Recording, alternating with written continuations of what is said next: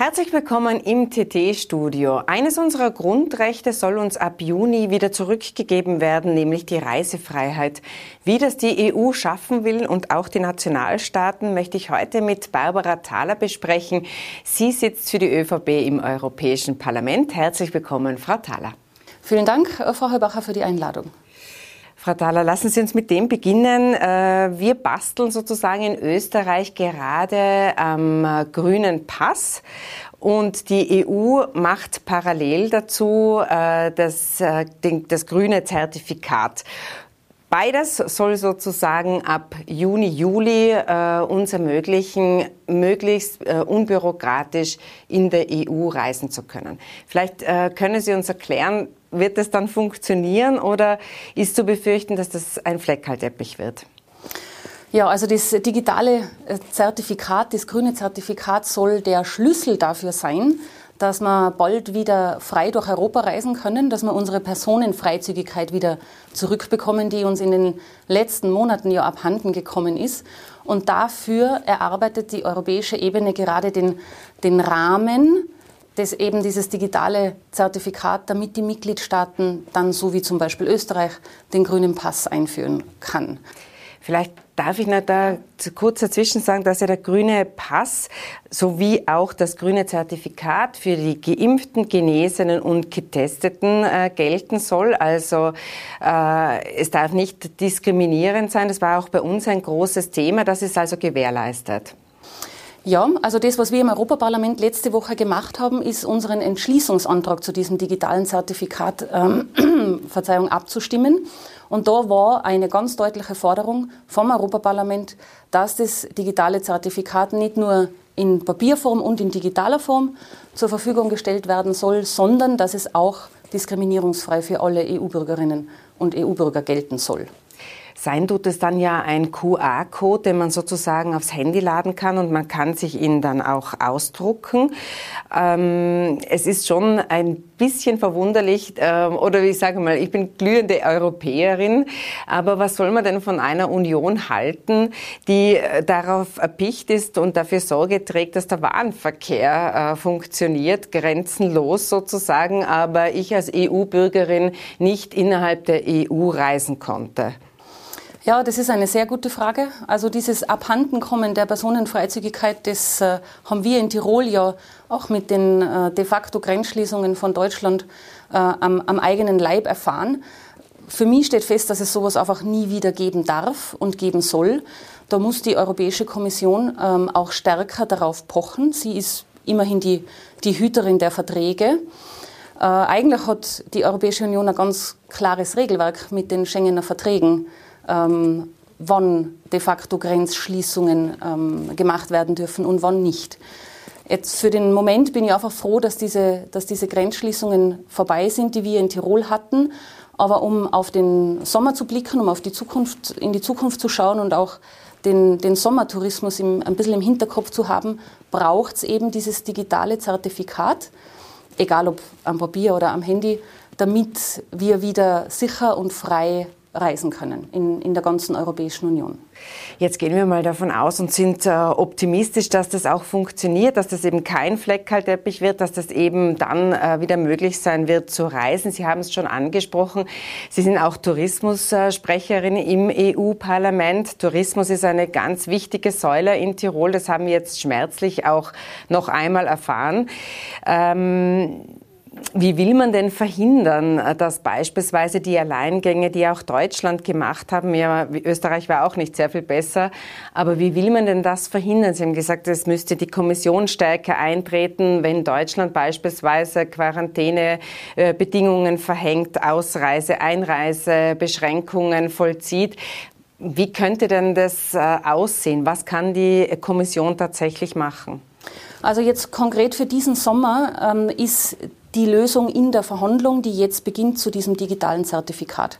Immer wenn das Europäische Parlament fertig ist mit seinem Entschließungsantrag, beginnt das normale Gesetzgebungsverfahren, womit den 27 Mitgliedstaaten verhandelt werden.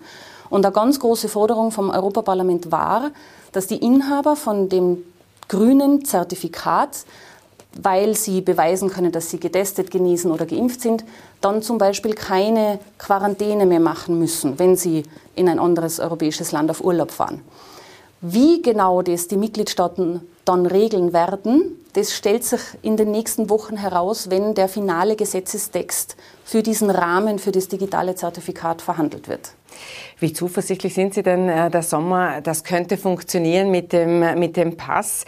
Äh, Im Herbst wird es äh, höchstwahrscheinlich epidemiologisch wieder schwieriger werden, weil wir, wir ja gelernt haben, dass es im Herbst dazu kommen könnte, dass die Infektionszahlen wieder steigen. Wie zuversichtlich sind Sie denn, dass der grüne Pass und die Reisefreiheit uns auch im Winter und auch für die Wintersaison, die ja für uns äh, fast noch wichtiger ist als der Sommer, dass die uns erhalten bleibt? Also wir, ich, ich, will jetzt einmal explizit auf die nächsten Monate schauen und auf, auf den Sommertourismus schauen. Der, der, das digitale Zertifikat hat wirklich die Chance, der Schlüssel zu werden, dass man, dass man Urlaub machen können im Sommer. Ich glaube, man muss aber auch die Erwartungshaltung ähm, ein bisschen ganz ehrlich ansprechen, die die Menschen haben, weil sie vorher von Fleckhalteppich gesprochen haben. Wenn das, äh, der europäische Rahmen, das digitale Zertifikat ähm, in ein paar Wochen fertig ist, dann wird das nicht bedeuten, dass man gleich ab 1. Juni in der ganzen Europäischen Union mit dem Zertifikat, mit dem QR-Code in jedes Restaurant oder in jedes Hotel gehen kann. Ähm, es wird sicher eine Weile dauern, bis, ähm, bis die Mitgliedstaaten, die ja selber entscheiden, was damit gemacht werden darf, äh, bis die sich so annähern, dass man wirklich ähm, quasi eine sehr einheitliche Regelung für, für den Sommertourismus hat. Aber für die ähm, für das Reisen in ein anderes Land, um Urlaub zu machen, ähm, braucht man, glaube ich, so ein international anerkanntes ähm, Ausweispapier, lassen Sie mich so nennen, weil wir, glaube ich, noch viele Gelegenheiten äh, haben werden in der Zukunft, wo wir beweisen müssen, dass man getestet oder genesen oder geimpft ist, auch in den kommenden Jahren.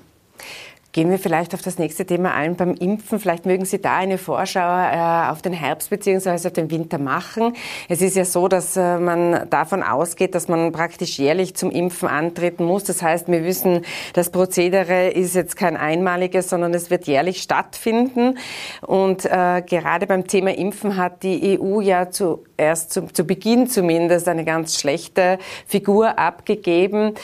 Äh, wie zuversichtlich sind Sie denn beim Thema Impfen, dass es im Herbst und im Winter besser gehen wird? Ich bin per se ein sehr positiver Mensch. Ich bin da sehr zuversichtlich. Die Kommission hat bisher 2,6 Milliarden Impfdosen bestellt. Also da kann man alle 440 Millionen EU-Bürgerinnen und EU-Bürger ähm, beziehungsweise jene, die sich impfen lassen wollen, ähm, auch impfen. Und wir sehen ja in den vergangenen Wochen und Monaten, dass es mit, äh, mit dem Impfen jetzt wirklich schneller vorangeht.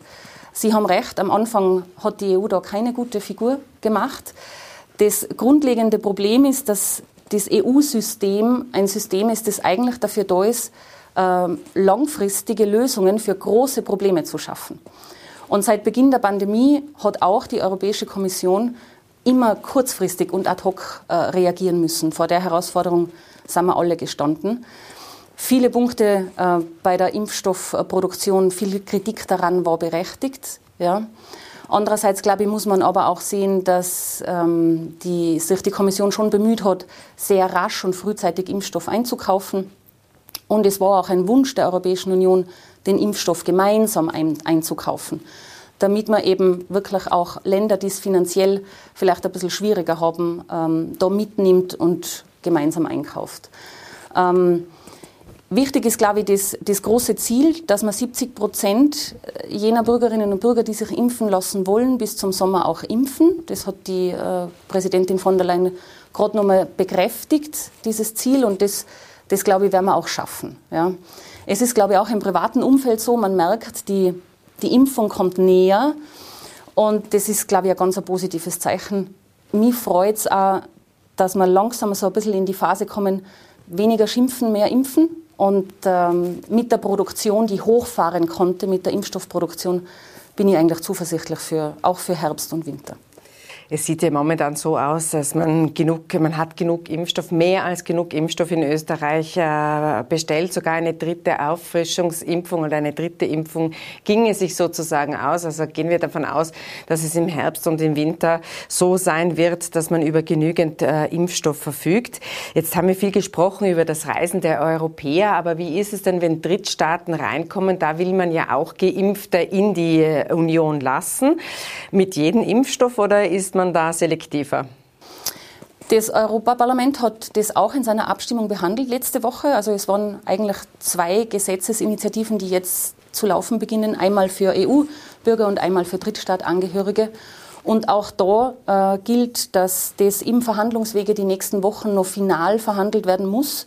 Und dem kann ich jetzt auch nicht vorgreifen, was da schlussendlich im, im Gesetz dann drinnen steht. Ähm, aber Fakt ist, dass die Kommission den Mitgliedstaaten ähm, freigibt, dass sie quasi auch national zugelassene Impfstoffe ähm, als Bedingung für das digitale Zertifikat äh, machen können. Jetzt möchte ich die Gelegenheit nutzen. Äh, Sie sind ja EU-Parlamentarierin und das Thema Transit plagt Tirol ja schon seit Jahrzehnten. Und wir haben ja schon festgestellt, Pandemie hin oder her, die Waren konnten immer ungehindert äh, transportiert werden. Also die, die, äh, der freie Warenverkehr ist ein ganz ein hohes Gut offensichtlicherweise in der EU. Und das Thema Transit, da sieht man ja auch schon seit sehr langer Zeit, wie sich äh, Deutschland und Italien respektive auch äh, Südtirol verhalten. Ähm, Gehen Sie davon aus, wenn Sie jetzt sehen, wie schwierig das ist, die Zulaufstrecke in Deutschland durchzusetzen, dass der Brenner Basistunnel am Ende doch noch ein Milliardengrab werden könnte?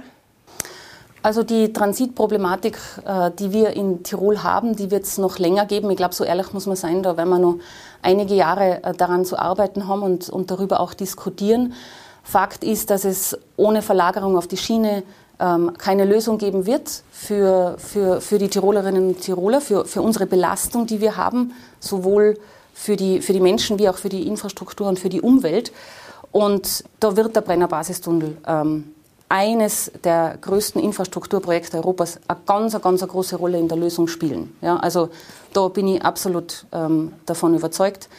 Man hat auch in Pandemiezeiten gesehen, weil Sie es angesprochen haben, dass die, die Menge der, der Güter, die befördert wurden, oder auch die Anzahl der LKWs, die über den Brenner gefahren sind, nur ganz, ganz marginal eigentlich äh, zurückgegangen sind heißt auf der einen Seite, dass der Binnenmarkt in Europa funktioniert, heißt auf der anderen Seite, ähm, dass wir als Tirol immer noch ähm, äh, für diese Entlastung kämpfen müssen.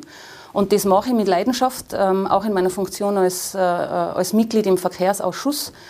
Und ähm, da wird es an der Verlagerung ähm, auf die Schiene wird da nichts vorbeiführen. Ja. Dann schauen wir mal und sind wir, wir optimistisch. Jetzt äh, würde ich zum Schluss noch, äh, wir haben uns heute begegnet mit Maske und jetzt haben wir viel darüber gesprochen, was die Impfung alles bringt. Wird die Impfung auch eine Maskenbefreiung bringen? Boah, da bin ich wahrscheinlich, also ganz ehrlich, die falsche Ansprechpartnerin. Sowas wird ähm, auch nicht im Europaparlament entschieden, sondern in den Gesundheitsministerien. Ähm, das äh, wird die Zeit zeigen. Dann schauen wir mal beim nächsten Besuch äh, von Ihnen im Studio, ob wir uns mit Maske begegnen oder nicht. Vielen Dank für das Gespräch, alles Gute und Ihnen herzlichen Dank für die Aufmerksamkeit.